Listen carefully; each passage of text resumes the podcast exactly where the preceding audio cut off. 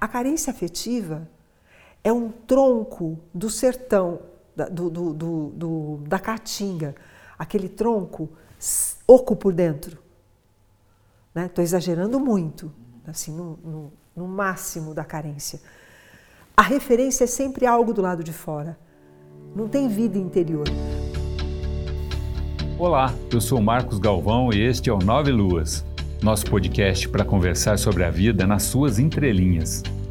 Apesar de uma vida dedicada à produção de filmes, eu sou formado em matemática, pés no chão. E eu vou estar ao lado do meu grande amigo Júlio, formado em comunicação social, cabeça lá na lua. Para costurar nossas ideias e ligar os pontos, a minha querida Amara, psicóloga clínica há décadas. Ela forma o nosso trio para conversarmos sobre assuntos que estão no nosso dia a dia, mas que às vezes a gente não dá atenção devida. Bem-vindo ao Nove Luas um papo sobre as entrelinhas da vida. E aí, meu pessoal, beleza? Oi, gente. Tudo e bem aí? pessoas. Beleza? Tudo bem, Mara? Passou semana. Passou bem a semana? Tudo ótimo. Passou bem, Galvão? Nossa Senhora. É? Sábado eu dormi até 11h30 da manhã. Ui. E não foi planejado, não. Só não acordei. Que bom. Delícia. Que bom. Tá um frio, né? Não sei se... Nossa, sexta passada fez um frio. Bastante frio. Ai. Acho que foi o dia mais frio do ano, viu? Também acho. Foi bem frio mesmo. Muito bom. Mas bom. hoje já está mais quentinho. Então, a gente o que tem eu tudo a ver com o assunto exato, de hoje. Exatamente, hoje já está mais Por quê? quentinho. Entendi. Não sei, eu só. É, não entendi, está muito quente. É, tem a ver dias frios, dias quentes, dias sim, dias não. Eu vou sobrevivendo sem nenhum arranhão. Dias cinzas. É. Da caridade de quem me detesta. É. Ah, isso é uma carência. Exato. É carência afetiva ou emocional que a gente vai falar hoje? Nós vamos falar de carência afetiva. Carência afetiva. Ah, qual é a diferença entre carência afetiva e carência emocional? A gente poderia fazer um outro podcast. Eu prefiro falar de carência afetiva. Tá. É. Mas então tem, tem diferença? Tem. Tá, tem. entender. Tem Bom, sim. Eu como um, um carente afetivo. Afetivo emocional? Efetivamente. carente, então eu vou, vou, vou tirar bastante proveito desse episódio. Eu, na verdade, desconheço eu desconheço uma pessoa que não tenha vivido períodos de carência afetiva. Ah. Né? Todos, não. todos passamos por isso, né? É privação de algo que reconhece como necessário, né? Como fundamental, assim, para a vida. Né? Eu, eu tô no meu, meu período já está durando umas três encarnações, mas tá... Oi, oi. oi, oi. Três encadernações já. Faz três, faz, fazia tempo Mentira, que não te ouvia falar isso. Tô zoando. É, mas eu, eu, eu propus o tema carência afetiva porque eu estava conversando com, com uma pessoa amiga no final de semana, né? encontrei na rua casualmente, e eu achei que ela estava muito abatida, muito, muito abatida, fim de semana passado, né? sexta-feira passada. Eu achei que essa pessoa estava muito abatida. E, e aí eu fui perguntar, né? Por que, que você por que você está assim com essa carinha, né? Aí a pessoa, essa pessoa me abraçou. Não foi um abraço, foi um pendurar em cima de mim mesmo, assim, não no sentido pejorativo disso, mas foi pendurar mesmo. Pendurou, chorou, chorou, chorou, chorou. Aí eu abracei, ela afastou um pouquinho e disse assim: Eu tô com muita carência afetiva. Na rua, no meio da rua. Realmente, isso. É um grito. É um, é um grito né, de carência afetiva. E eu não pude dar muita atenção ali na hora, porque eu estava com a minha neta. E depois eu liguei né, para conversar um pouco. E o, o, o, o ponto central da carência afetiva é quando você desloca, né? Você desloca o nível de importância de uma determinada pessoa e coloca aquilo em predomínio sobre todas as outras pessoas e circunstâncias.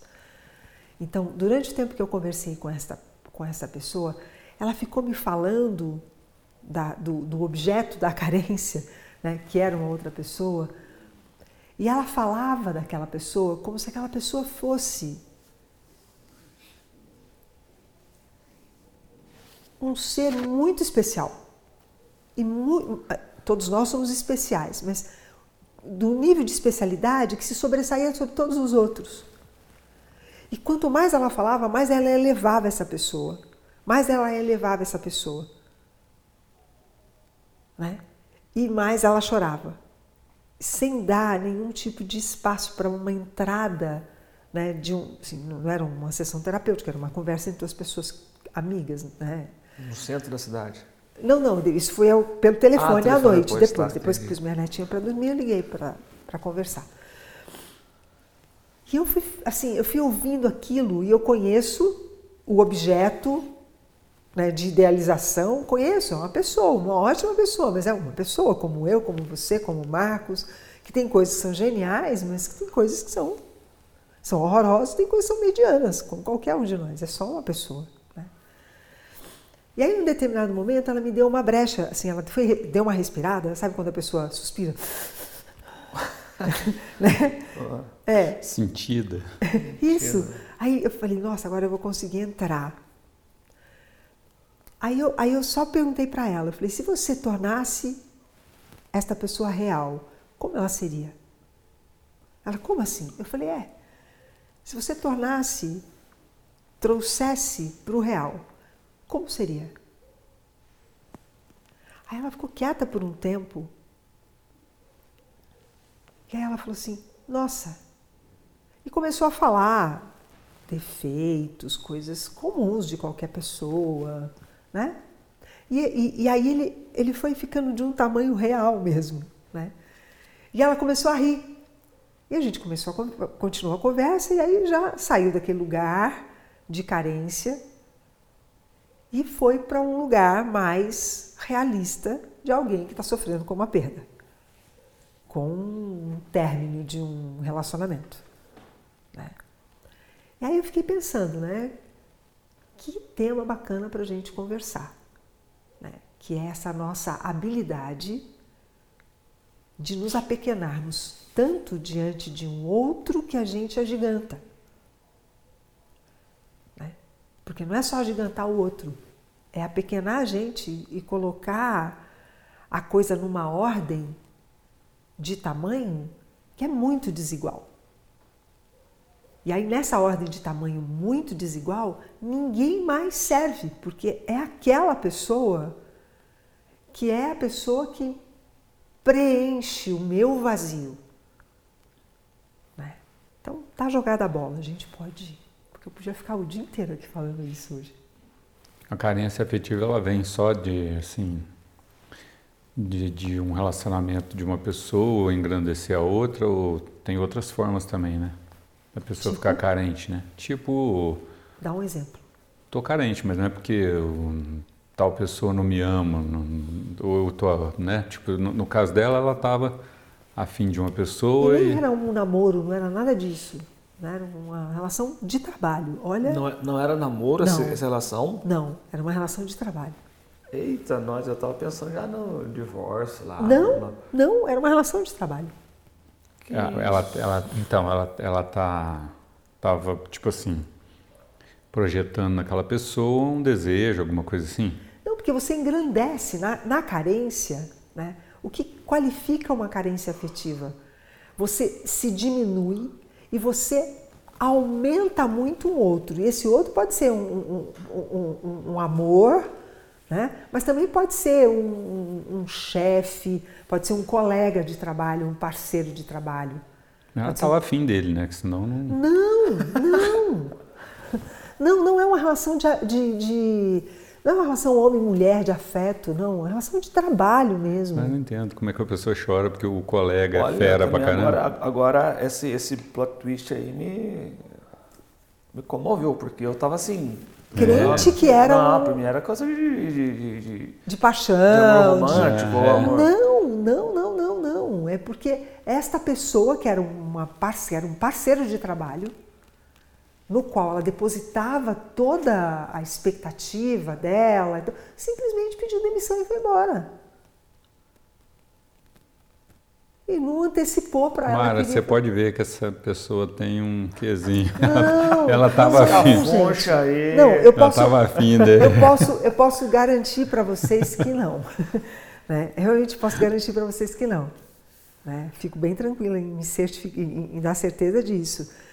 Mas é essa. É que assim, é que eu tô brincando com essa coisa, mas assim, no sentido de que é, a pessoa tá estar nesse desespero, assim, tal, dá a impressão de que é realmente uma relação de que ela estava afim da pessoa e tal, mas enfim, não estava, né? O que, que vai ser de mim profissionalmente? Isso já me responde uma, uma, uma, uma pergunta assim também, que é o que eu estava falando, tipo, se é só quando é uma relação de paixão entre as pessoas, não, não né? Não, de jeito nenhum. A, a carência afetiva é um buraco, é um vazio existencial, é uma falta de vida interior. E essa falta de vida interior ela pode ser projetada numa relação afetiva, né? Mas também pode ser projetada numa relação profissional, pode ser projetada numa relação de amizade, não precisa ser uma relação de paixão homem-mulher, homem-homem, mulher-mulher, não. Né? Ela pode ser projetada numa, numa fantasia, pode ser projetada no desejo de estar num lugar e, e, e, não, e não conseguir nunca estar nesse lugar que você quer estar. Né?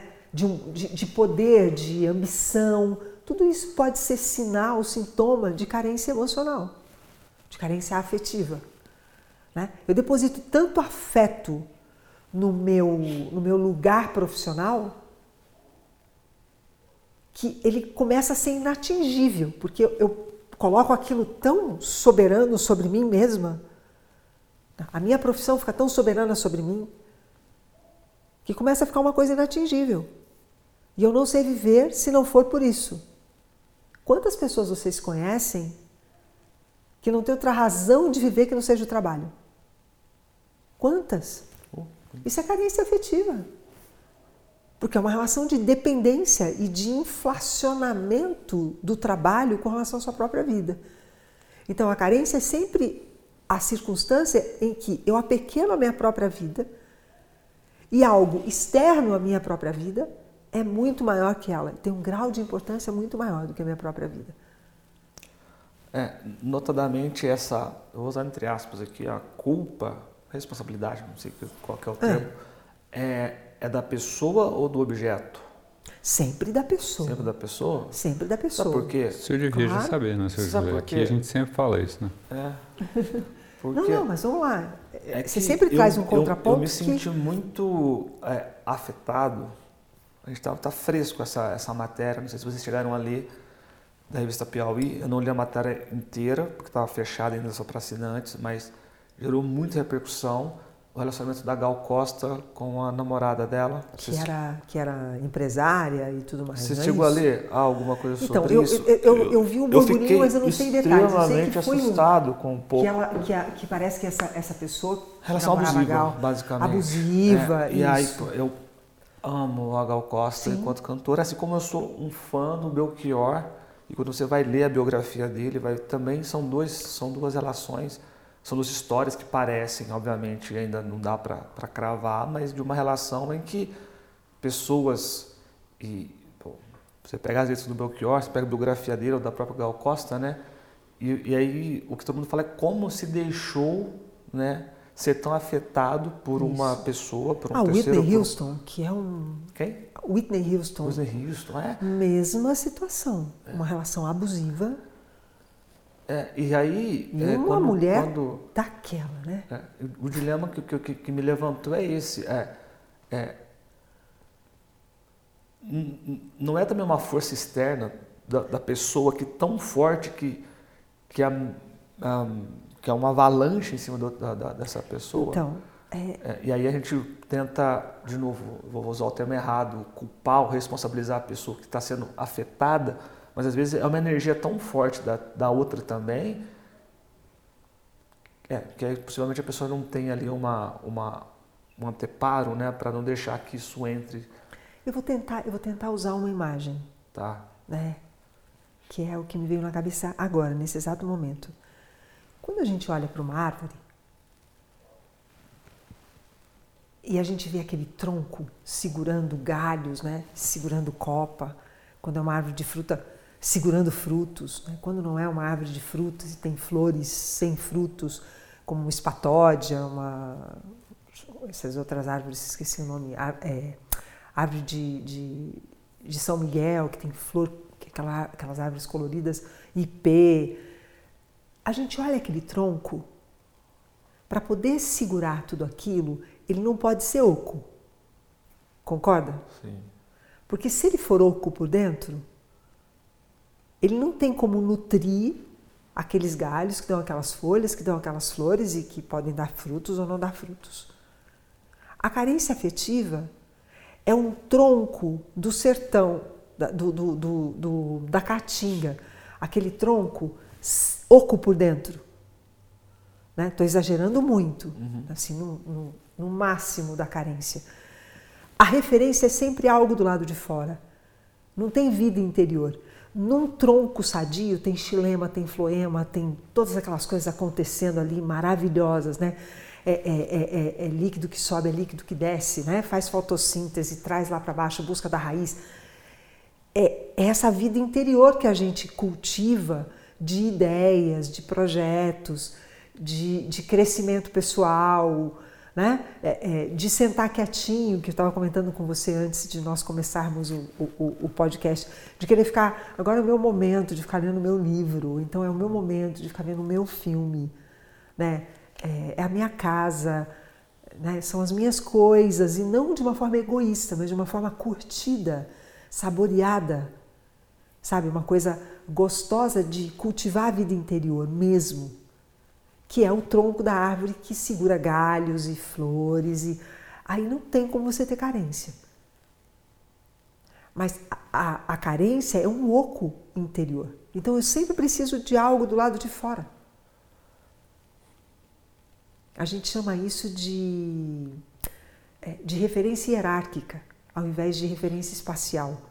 Ao invés de eu, de eu criar referência espacial para mim, eu crio referência hierárquica. E aí, hierárquica é sempre para fora, né? É, eu anotei sobre isso depois aqui. Ah, eu, eu acho ah. isso sensacional, eu gosto muito disso. Então, é, e aí não precisa ser só na vida amorosa, apesar de ser carência afetiva, uhum, é o afeto do vínculo. Né? Afeto por ser vínculo. Eu passo a depender do vínculo de algo que está fora de mim. E se eu não tenho aquele algo, eu sofro. Porque é gostoso estar com umas pessoas mais do que com outras. Mas eu sofrer se eu não estou com elas, a ponto de me desorientar, que é diferente da saudade, a gente podia dizer, ah, mas e a saudade? A saudade é um sentimento gostoso, então, sinto, estou sentindo saudade. Mas de desorientar, da vida não ter sentido se essa pessoa não estiver por perto, ou se eu não tiver o trabalho, se eu não tiver o trabalho, o que, que eu faço? Muito comum pessoas que se aposentam, que foram workaholics, né? de ficarem desorientadas, porque não tem o trabalho. Aquela posição, aquelas demandas, pessoa não tem vida interior, não cultivou uma, um, uma, uma referência espacial. Entende? Entendo. O, o, o momento da, da, da, ruptura, que é aquele momento em que a ferida está aberta, é, não pode confundir a carência com de fato um momento de ruptura que é dolorosa por si só? Não. Não, não porque o momento da ruptura é, vale um choro agoniado, um choro até desesperado. Um... É lógico, claro, vale. Né? Vale uma noite inteira chorando, ou vale uma semana inteira chorando, tudo isso vale. Mas você não perde a vida interior. É um choro de dor interior. Ah, você gostaria de estar com a pessoa de novo? Mas é, mas é um choro que vem de dentro, não é um choro desesperado que quer pegar a pessoa e trazer de volta. Consegue entender a diferença? Claramente. Né? É, é uma coisa que é minha, é um lamento meu. Aquilo está doendo, mas está doendo dentro de mim. Não está doendo fora de mim. Isso é, isso é, é, é muito típico da, da, da carência. A, a pessoa que tem muita carência afetiva, ela não faz limite por ela própria, na pele. É muito bonito isso. Ela precisa do outro para sentir que ela existe. E esse outro pode ser o trabalho, pode ser um amigo, pode ser uma ideia, pode ser uma, uma, uma estrutura de poder, pode ser uma propriedade. Pode ser qualquer coisa. E pode ser um outro, outro mesmo. Né? Pode ser um filho, pode ser um, pode ser um namorado, uma namorada. Né? Pode ser qualquer coisa. Mas é isso. É, não, eu não faço limite em mim mesma, eu não, tenho, eu, não, eu, não, eu não tenho um espaço que é limitado por mim, eu preciso de algo externo que colhe em mim para dizer que eu existo. Entende? É, é, como uma máscara solta. Né? Porque todos nós usamos máscaras, né? Máscaras sociais, inúmeras máscaras sociais, máscaras profissionais, enfim, máscaras relacionais de toda ordem. Mas precisa de uma folga entre o meu rosto e a máscara, que é para eu poder tirar a máscara de noite e saber que eu existo. Na carência afetiva é uma máscara oca, sem nada dentro.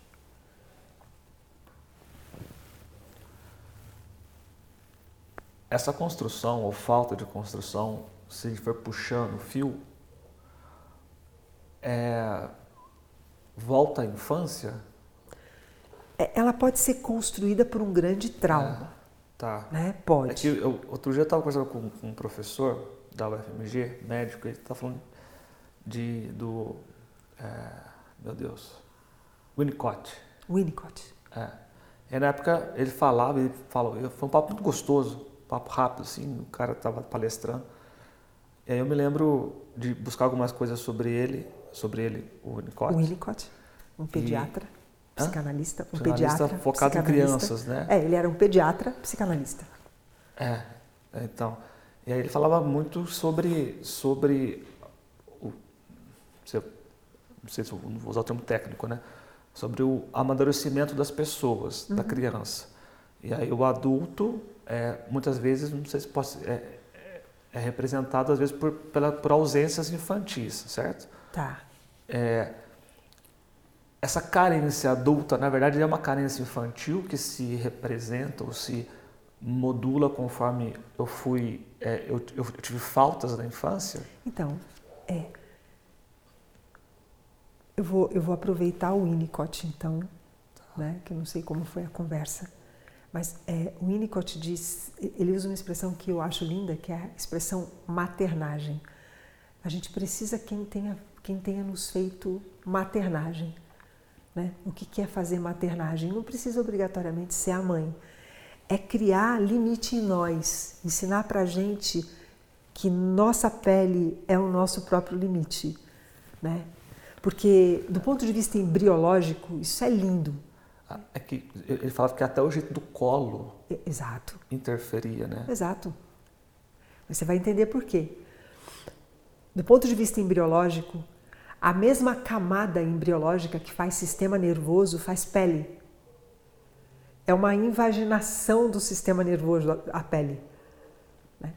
O quê? Uma invaginação. O sistema nervoso Absurdo. sai para fora e vira pele. Invagina. E vira pele. Floresce, quase que Isso, desabrocha. Exatamente. Né? Então, é a mesma, é a mesma. Então, quando eu toco na pele, eu estou tocando no sistema nervoso. Então é só por isso que quando o neném chora e você, dependendo do jeito, tem colo que a criança não para de chorar, chora mais. E tem colo que a criança para de chorar, não é? Por quê? Porque aquele colo que faz a criança parar de chorar é o colo que toca no sistema nervoso. Acalma, é a temperatura certa, é, é, é a pressão certa na criança, não está apertando demais, não está deixando frouxo demais. Tem relatos lindos de crianças que são crianças de abrigos de, de, de crianças que vão para adoção desde bebê, né? É, pesquisas longitudinais, que na vida adulta são pessoas extremamente carentes, afetivamente carentes, porque elas não fizeram pele em si,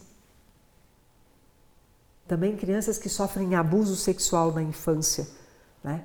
Tem muita dificuldade de fazer pele em si, está sempre precisando da referência que venha de fora. Então, tem situações que são situações traumáticas da história pessoal de cada um de nós, né? das nossas histórias pessoais. Né? Mas tem outras situações que é, não obrigatoriamente tenham vindo de uma situação traumática como um desamparo na primeira infância, um abuso sexual na primeira infância, mas de, uma, de um descuido na construção da autoestima, né? numa incapacidade mesmo é, de colocar amor em tudo que faz, assim, tudo, e não eleger esta ou aquela pessoa, situação para colocar o seu amor. Ah, mas é difícil, hein? Por quê? Eu não vejo assim como se você vai dizer assim que amar incondicionalmente todo mundo, assim? Não é amar incondicionalmente, não, de jeito nenhum, é o contrário disso. É assim, se eu estou aqui, né? Eu estou aqui com você, eu estou aqui com você, então eu vou, vou amar isso aqui, vou fazer isso aqui inteirinha mesmo, aqui. Quando eu sair daqui, eu deixei tudo de mim aqui, eu não tenho nada para levar de mim, porque ficou tudo aqui. Quando eu estiver em outro lugar, eu deixei tudo lá. Então, esse depositar de si cria a vida interior. Agora, quando eu estou aqui, estou pensando que, puxa, eu queria tanto estar tá lá com a Malu, Malu é minha neta.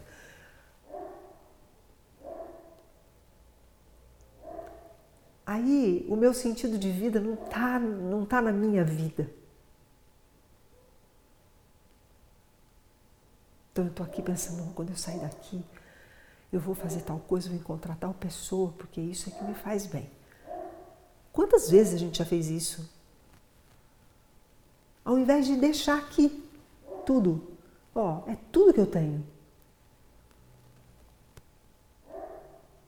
Né? Esse, essa experiência do esvaziar-se em todo lugar onde está, essa experiência cria vida interior. Parece antagônico, né? Pensar que se eu esvazio, ah eu crio vida interior. Não, quanto mais eu esvazio, quanto mais eu dou de mim, mais eu me tenho. Posso ler uma frase que eu acho que vai encaixar aqui? Claro. Sirihan. Sirihan? É, eu não sabia escrever, eu escrevi Siri e Han, porque eu, foi a forma é, que eu É S, S, H-I, Sirihan. Não, eu escrevi Siri, de Siri Ah, você escreveu Siri né? mesmo, Siri né? Cascudo. Vai lá. Aspas para ele. Você deve perder o seu coração todos os dias e depois procurar por ele. No final, você descobrirá que o seu coração é o coração de todas as coisas. É, essa frase é linda. Linda, né? É linda. E eu é só li ela aqui porque eu acho que encaixa muito bem no que você está falando. É, essa frase é maravilhosa, Sirihan. É. é. Você joga ali. Né? É, é como jogar, jogar uma tem, rede tem e um puxa vídeo de no novo. YouTube da Lucilena Galvão, que ela fala sobre carência afetiva. Eu acho que ela cita essa frase do. Eu gosto muito da Lucilena Galvão. Eu acho que é ela que cita essa frase do Sirihan. Eu acho que é. Eu tenho lá uma lista de coisas dela que eu acho bem legal. Mas é isso, assim, se eu, se eu me deixar inteira onde eu estiver, quando eu vou embora, eu tenho muito mais de mim. E é como se nós. É como se não, né? Mas eu, prefiro dizer assim, que pode ser que tenha exceções. É, mas é como se nós tivéssemos, tivéssemos sido todo o tempo educados para economizar de nós na relação com, com tudo. Né? Então, eu dou um pouquinho aqui para o Júlio, mas eu, eu dou um pouquinho porque se eu der tudo de mim aqui, vai faltar lá onde eu estou com a cabeça que eu quero estar. Né? Então, essa divisão, né? essa dissociação de mim, que é o nome que a gente dá na psicologia, é, estar aqui pensando em estar lá, isso dissocia e, e cria esse, essa, esse tronco oco. Né?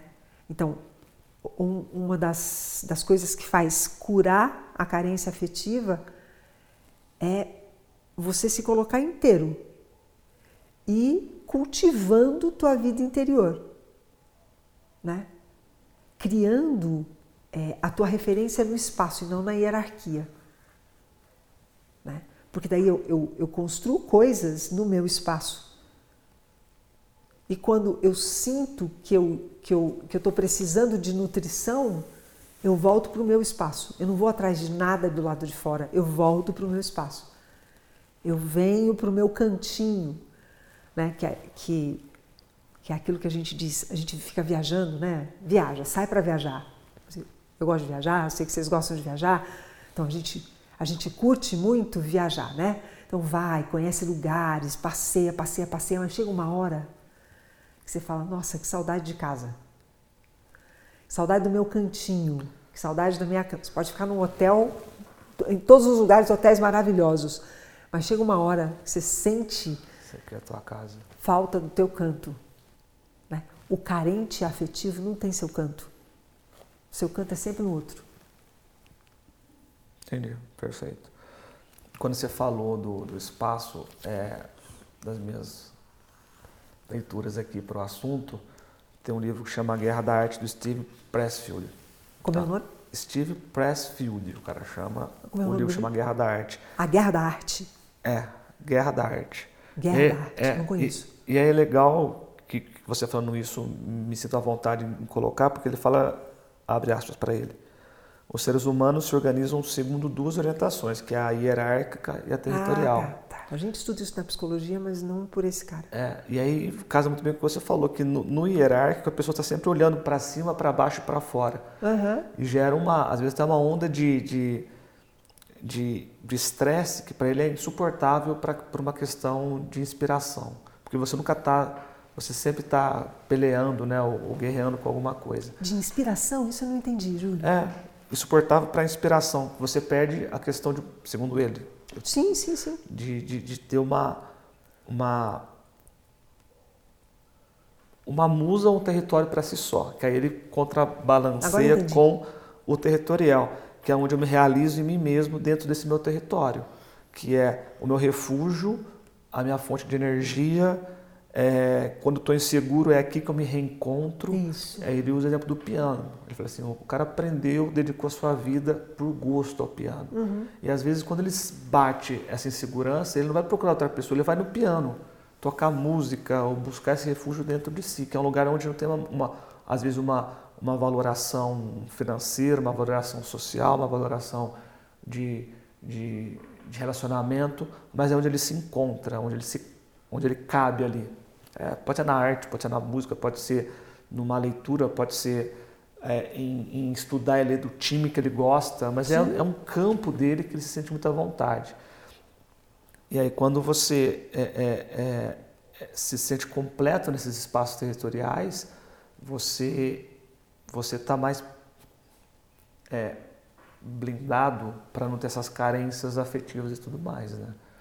Porque você se encontra dentro de si. Os, os, os mitos que falam das musas, né? na mitologia, as musas elas são, elas são responsáveis por, por, por criar a vida interior mesmo.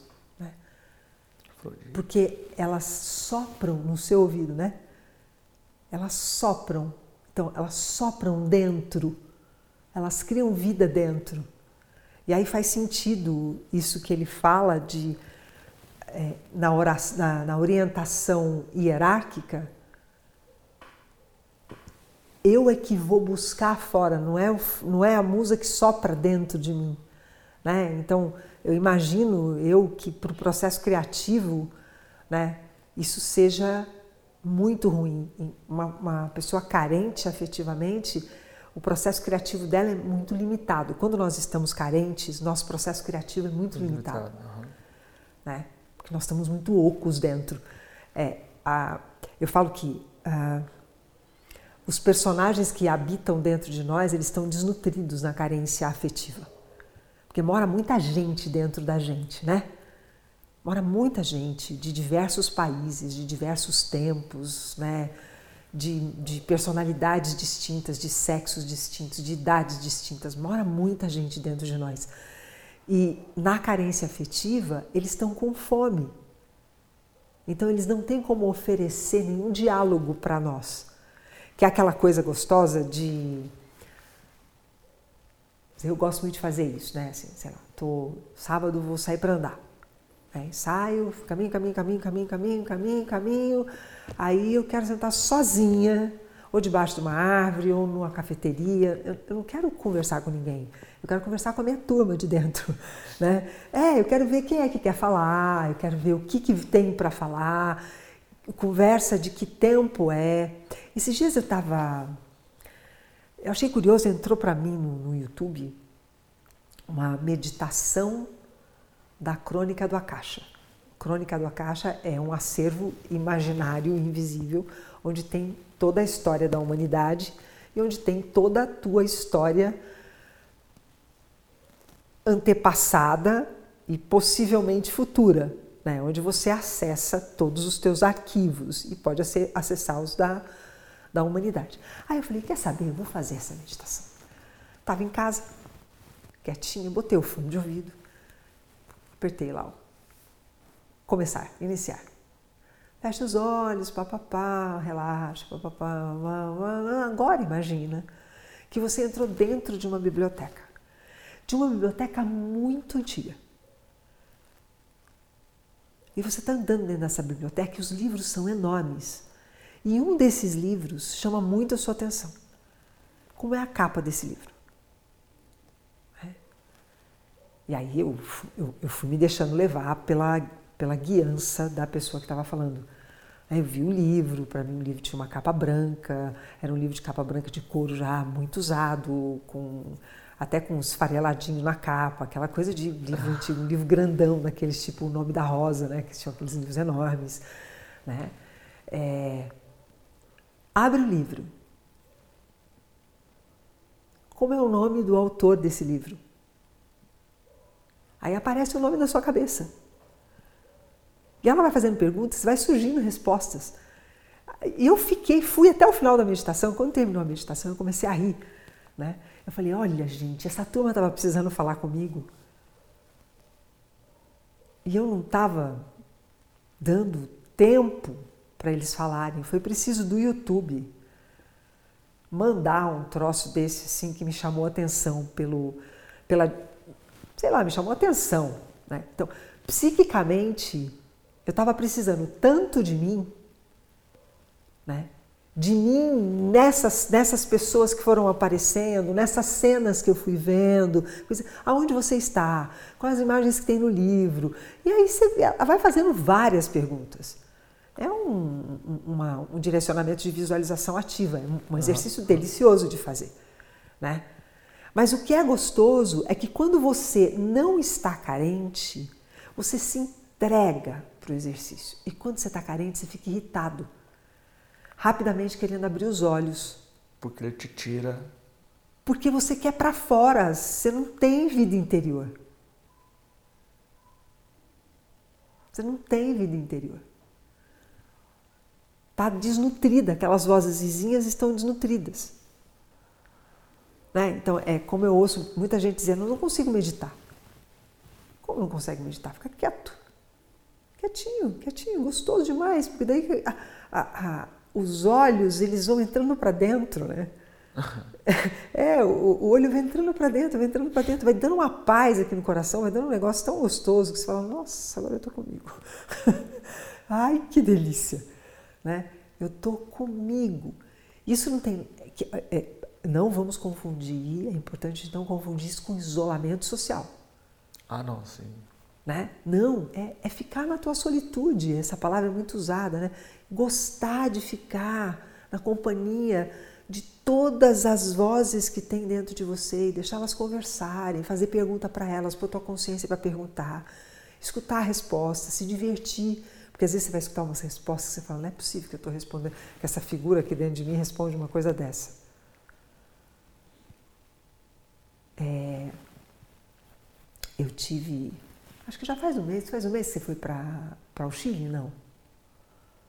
Acho que sim, um mês. Faz, faz um mês. Então faz um mês que eu fui para Portugal. E eu fui no Museu do Fernando Pessoa, que está todo revitalizado. Tudo, tudo. E se tem uma pessoa que a gente pode dizer que não teve carência afetiva, né? Assim, afirmar categoricamente que nunca teve, não, mas que soube criar espaço interior para ouvir tantas vozes foi o Fernando Pessoa. Tanto que não cobre o nome dele, né? E, exatamente, exatamente. E tem um lugar no museu lá que é muito bacana. Você tem poltronas muito confortáveis, você coloca fone de ouvido na sua frente assim. Tem um, um banner do tamanho de um ser humano com a, a, o que seria aquele heteronômio de traços, de feições, como ele se vestia e tudo mais. Né? Tem toda a história, a biografia dele, o dia que nasceu, o lugar que nasceu, o nome do pai, o nome da mãe, o que gostava, o que não gostava, onde estudou. E você senta na, numa cadeira super confortável, põe o fone de ouvido e escuta ele declamar os poemas dele. Aí você passa para outra cadeira e é outro, ó, Álvaro de Campos, por exemplo. Aí você estava escutando Alberto Caeiro, aí você vai ouvir Álvaro de Campos. Aí você senta, tem outro banner desenhado, aquela pessoa como ela era, e você olha para um e olha para outro. Outra história, outra data de nascimento, aí ele faz o mapa astral de cada um e tal, aí você senta, põe o fone de ouvido, aí é uma outra voz que combina com aquela imagem que você está vendo, declamando seus próprios poemas. E assim você faz por seis cadeiras. Né? É um lugar para você passar o dia inteiro tranquilamente se deleitando com aquele, com aquele negócio. Né? Então, se é gostoso se deleitar com o espaço interior do outro, porque isso para mim é um deleite de, assim, é como se eu estivesse dentro da alma do Fernando Pessoa, né? Pô, por que, que não é gostoso entrar dentro da minha própria? Botar um fone de ouvido e ficar escutando os meus as minhas histórias, os meus personagens, as minhas demandas. Né? Para quando eu sair, eu ter o que oferecer para o outro. Aí eu não ser repetitivo no meu repertório. Porque o carente afetivo ele é repetitivíssimo. Isso é uma outra característica de pessoas que são carentes. Elas, elas só têm temas que você já sabe quais. Ah, vou conversar com fulano, já sei o que vou conversar com ele. Porque como não tem cultivo de vida interior, se pauta em papéis que, que representa. Né? Então, a fala é uma fala sempre de coisas de fora. Não é, é. Como é que eu vou falar isso? Eu gostava muito de, de, de ouvir o Rubem Alves falar, de, de, conversar com ele mesmo. Rubem Alves é escritor. Uhum. Né? Por que, que eu gostava de ouvir ele porque eu gosto de conversar, gostava de conversar com ele. Porque ele falava de um lugar de dentro dele que não tinha só um, tinha um monte. Então, onde ele estava falando, todo mundo parecia que ficava meio hipnotizado, sabe? Aquele negócio que você fala assim, nossa, você ficou, você, é sério, assim, você ficava olhando para as pessoas, você fala, que lindo que é ver uma, uma, uma, uma pessoa ter tanta vida interior que ela derrama isso em cima dos outros. Fala, nossa, que incrível. E aí aquela pessoa sai, né? Sai. Ele fazia uns encontros de poesia na casa dele em Campinas que eram deliciosos nesse sentido. E os carentes ficavam parecendo é, mosca em cima de doce de padaria entendeu? Tinha que sair voando atrás. Não entenderam nada, né? Assim, ao invés de pegar aquilo e colocar para dentro, engolir, né? né? Ah, nossa, comer mesmo, uhum. para poder conversar com o seu próprio mundo interno. E em outro lugar você ter o que dizer de uma coisa que foi comida e digerida por você e misturada em você que é isso que a gente vem fazer na vida, um se misturar no outro, né, para ter sempre algo novo para oferecer para um outro, que você nem sabe quem vai ser, porque eu não sei nem com quem que eu vou encontrar. Né? Então, parece uma, uma coisa meio viajandão isso que eu estou falando assim, mas espero eu que as pessoas consigam compreender o que eu quero dizer, né? o que, que é vida interior, né? o que, que é, é ter referência pelo teu próprio espaço e não por uma hierarquia ou por coisas que estão do lado de fora. Ter a si como, como sua, sua primeira vontade de amar. Né? Não especializar ninguém para amar. Ah, aquela pessoa é muito especial. O amor que eu dedico para aquela pessoa não dedico igual para mais ninguém. Por que não? Né? Ah, parece fácil falar. Ah, você não dedica um amor especial para sua neta? Dedico, mas isso não significa obrigatoriamente que se eu tiver em outro lugar que não esteja com ela, com outra criança, eu não vou dar para aquela outra criança um amor do todo o tamanho que tenho naquele momento dentro do meu peito, porque eu vou estar pensando que se eu der para ela, depois vai faltar para a Malu. Ah, não é igual aqui, ela não é a Malu. Não, eu não. claro que não é, ninguém é igual, mas essa criança é essa criança, né? É, esse, esse, esse, amigo é esse amigo, essa pessoa é essa pessoa. Então, eu estou aqui agora, eu não estou lá. Como que eu me derramo aqui? Né? O que, que tem de mim para derramar aqui? É. E qual que é a, a, nossa responsabilidade quando a gente é, lida ou é colocado com uma pessoa carente? Porque isso também acontece. Como assim? A, a pessoa tão carente que ela olha para você e é como se fosse um carrapato. ela gruda em você. Sim, né? sim. Eu, eu, acho que e você deve, penso eu, é, é ter muito isso está na clínica. A pessoa está carente, te procura claro. por questões profissionais, Sim. mas tenta grudar em você, Sim. Porque vê em você a referência, te engrandece e acha que está ao seu lado vai te fazer como Exato. por simbiose ou por é, ter todos os atributos que você tem. Qual que é a tua responsabilidade nisso e como lidar com isso? Bem, dentro da clínica é o manejo clínico, né? Assim, a gente maneja, sabe? Assim, tem, tem estratégia para manejar. Então, acho que isso não cabe colocar aqui, mas cabe na minha vida pessoal. Isso já aconteceu algumas vezes, acho que na tua, na do Marcos também, de, de você dar atenção para alguém que está muito carente e depois aquela pessoa ficar vampirizando, porque a palavra é essa. Mas é verdade, parece que põe fio canudinho na sua jugular e quer ficar né? Então, e aí como é que você conecta com essa pessoa, no sentido de... Como se conecta? Como conecta ou desconecta? É, não, como é que você se conecta mesmo com uma pessoa dessa, no sentido de dizer assim, eu tô aqui para amar indistintamente as pessoas, entendeu? Nesse sentido, eu digo. Porque assim, é muito legal a gente se conectar com pessoas que são ok, beleza, né, tal. Uhum. Mas é difícil você criar esse amor por uma pessoa que está te vampirizando. Então, mas aí Aí eu acho que é, um, é o jeito que cada um de nós vai saber entrar e sair, né? Porque tem que saber sair. Tem que saber sair. Porque não, se você se deixar vampirizar, você perdeu o seu espaço interior. Então tem, tem que sair. Ah, vai ficar um buraco no outro? Não, não vai ficar um buraco no outro. O outro já tem esse buraco. Não, mas é verdade, gente. É verdade, assim, isso parece uma coisa dura, mas não é. Não, mas é, mas é, eu, eu, eu, eu só estou colocando isso porque quando você disse assim. É... E quando eu digo, nossa, eu não vou sair daqui, coitado, se eu sair, tô carente junto. Ficou dois vampiros, um vampirizando o outro. Não tem coitado. A pior coisa que qualquer um de nós pode fazer com alguém que reconhecidamente é carente afetivo é chamar de coitado. Porque é tudo o que ele quer. Para não precisar se responsabilizar por criar seu próprio espaço interior. Cara, isso é um perigo, Mara. Né? Porque a pessoa.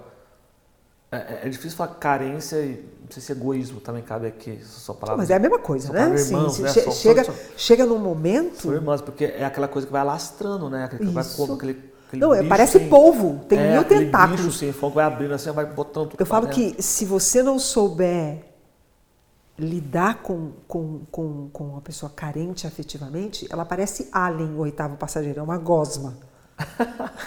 você lembra do filme Alien? Não, sim, é isso mesmo. Né, com a Signal é. River, não é isso? É uma gosma que sai assim e vai pregando em você, você vai puxando a gosma. Não, não, vai cuidado, vai criar seu espaço interior né? Vamos ficar aqui, vamos conversar um pouco. Né? Mas é um pouco. E não é todo dia, e nem é toda hora.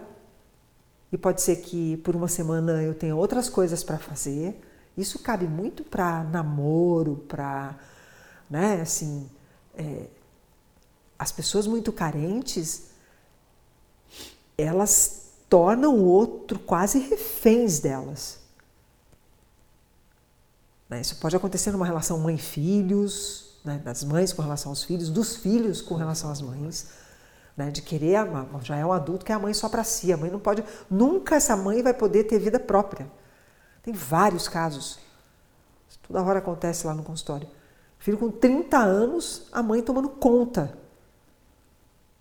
Ah, não, tem que voltar para dar janta, tem que fazer almoço. Ou. Não. Não. Ah, vamos ajudar, vamos fazer uma rotina juntos. Ok, mas. Ah, não posso viajar porque meu filho mora comigo e aí se eu viajar, quem que vai dar comida para ele?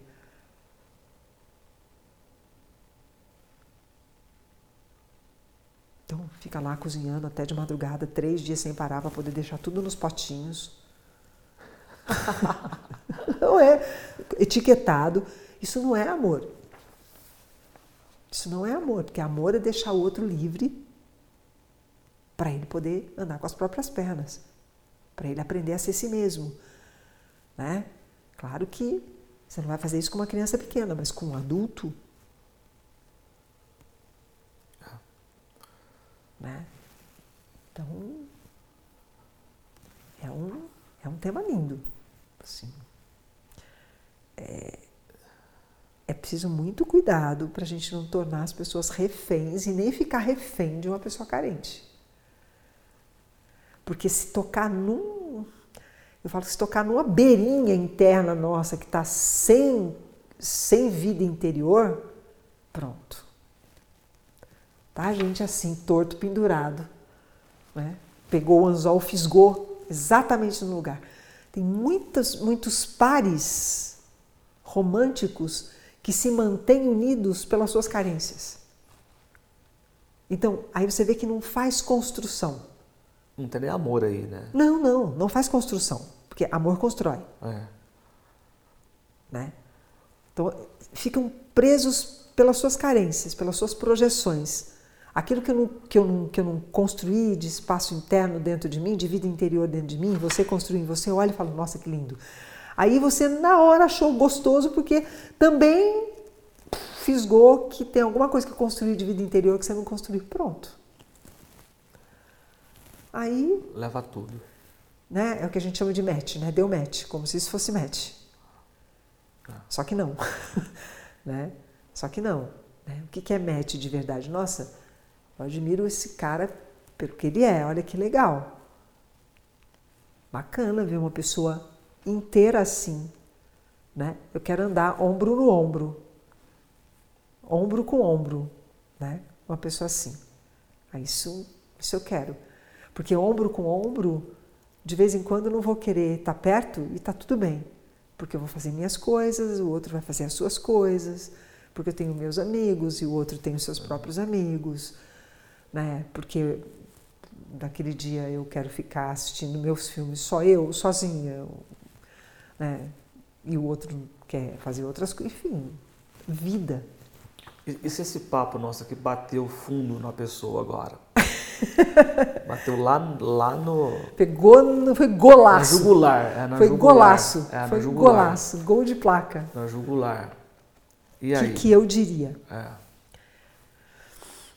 Eu acho que aí, aí, aí, a gente teria que olhar por duas estradas diferentes, né? Se é uma carência afetiva fruto de traumas severos da primeira infância, vamos procurar um terapeuta, um pajé, um xamã, um líder religioso que dê, que dê conta de conversar e de abrir para ir curando essas feridas.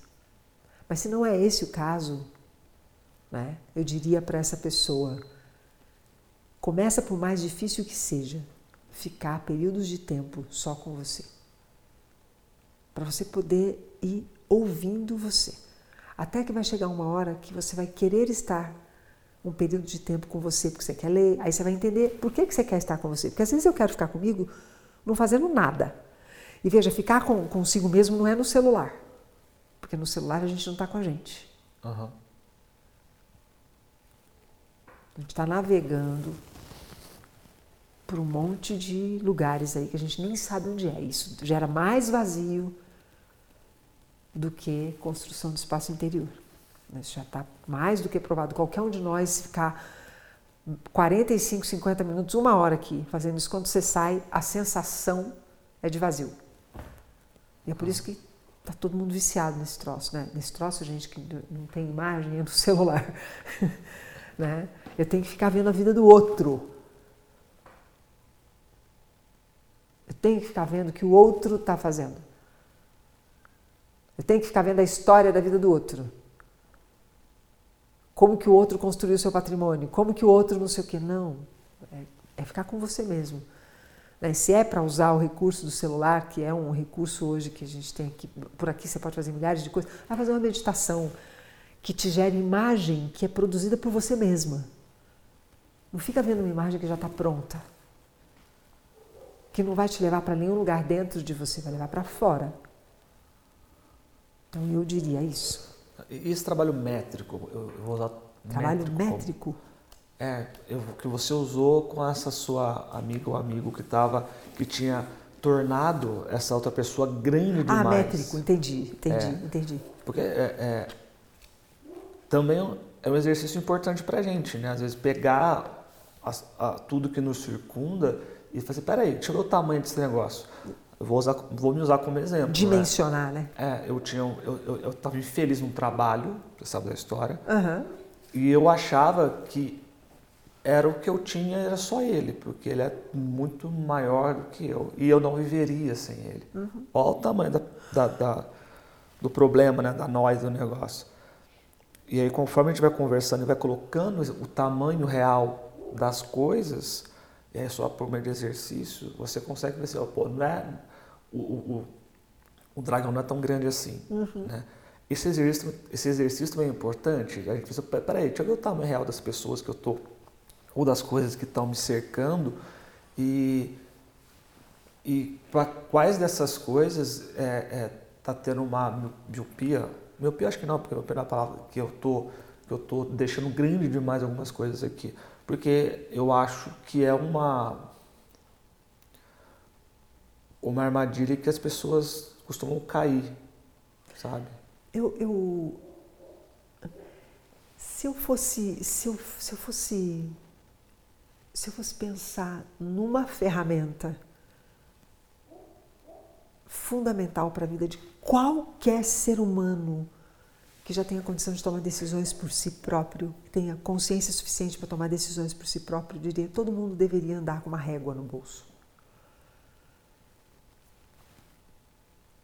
Para dimensionar tudo, inclusive as próprias histórias trágicas que conta sobre si mesmas. Ah, perfeito, perfeito. Entende? Uhum. Sobre suas próprias tragédias. Dimensiona, pega a régua no bolso. Fala assim, não, vamos lá, vai, vamos lá, vamos ver. Deixa eu dar uma medidinha para ver se tá real ou se eu estou fazendo um drama aqui às vezes. Isso e tá bom, dramas fazem parte da, fazem parte da vida, mas até os dramas precisam ser dimensionados. Né? Então, dimensionar o valor que a gente dá para determinadas pessoas precisa. Dimensionar o valor que a gente dá para determinadas histórias que nós contamos sobre nós próprios precisa. Dimensionar realmente o, o, o, valor do que a gente identifica como: nossa, eu não sei viver sem esse trabalho, eu não sei viver sem esse estilo de vida, eu não sei viver. Tudo é para dimensionar. Tudo é para dimensionar, porque o sábio mesmo é aquele que tem a dimensão real de tudo. Se a gente for olhar dentro da, dentro da filosofia, os históricos são incríveis para dimensionar. Eles são incríveis mesmo. Né? Porque quando diz, nossa, tive um. Vou falar um palavrão aqui. Eu não vou falar palavrão. É, não, não é, eu não gosto. Não, quando eu falo palavrão, eu, eu, eu, ouço, não é uma coisa que me faz bem. É, nossa, eu tive um dia maravilhoso. Para, dimensiona. Dimensiona. Eu tive um dia muito bom. Eu tive um dia produtivo. Achar as palavras certas. Dá, dá às situações o um nome que, eles, que elas têm. Isso é dimensionar. É, não sobra nem falta. Exato, isso é dimensionar. Então, eu tive um dia produtivo, né? Eu tive um dia que eu tive alegrias, tive um dia que tive bons encontros. Nossa, eu tive um dia extraordinário. Gente, não. Então eu tive um dia péssimo. Ou então, horrível. exato.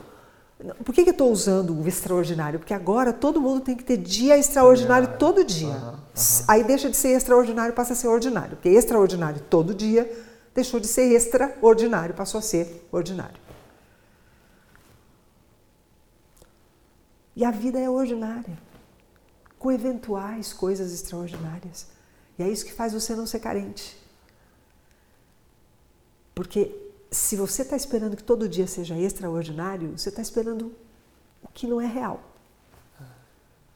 Os dias são ordinários, com eventos extraordinários. E é só por isso que a vida é um milagre, porque milagre é ordinário, não é extraordinário, que é uma outra, nossa, aconteceu um milagre. Gente, milagre acontece o dia inteiro. O dia inteiro a gente tem um episódio que é milagres, né? O dia inteiro. Não é para ficar extasiado, não. É para ficar preenchido. O eufórico é um carente sem tamanho.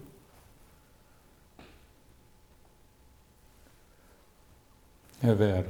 Para mim deu. Olha, para mim esse episódio eu acho que é fundamental para muitas pessoas, para todos nós, na Eu acho verdade, que para todo mundo. para todo mundo. Em algum momento da nossa vida a gente vai esbarrar na falta de vida interior, porque é um processo contínuo, né? De renovação, de se reinventar, todo dia se reinventar, todo dia se reinventar. É, Isso de querer marcar postura porque eu sou assim, né? síndrome, síndrome de Gabriela, eu nasci assim, eu cresci assim, você sempre assim, né? Isso gera, constrói carência. Né? Um beijo para todo mundo. That's all, folks. Abraço, meus queridos. Tchau.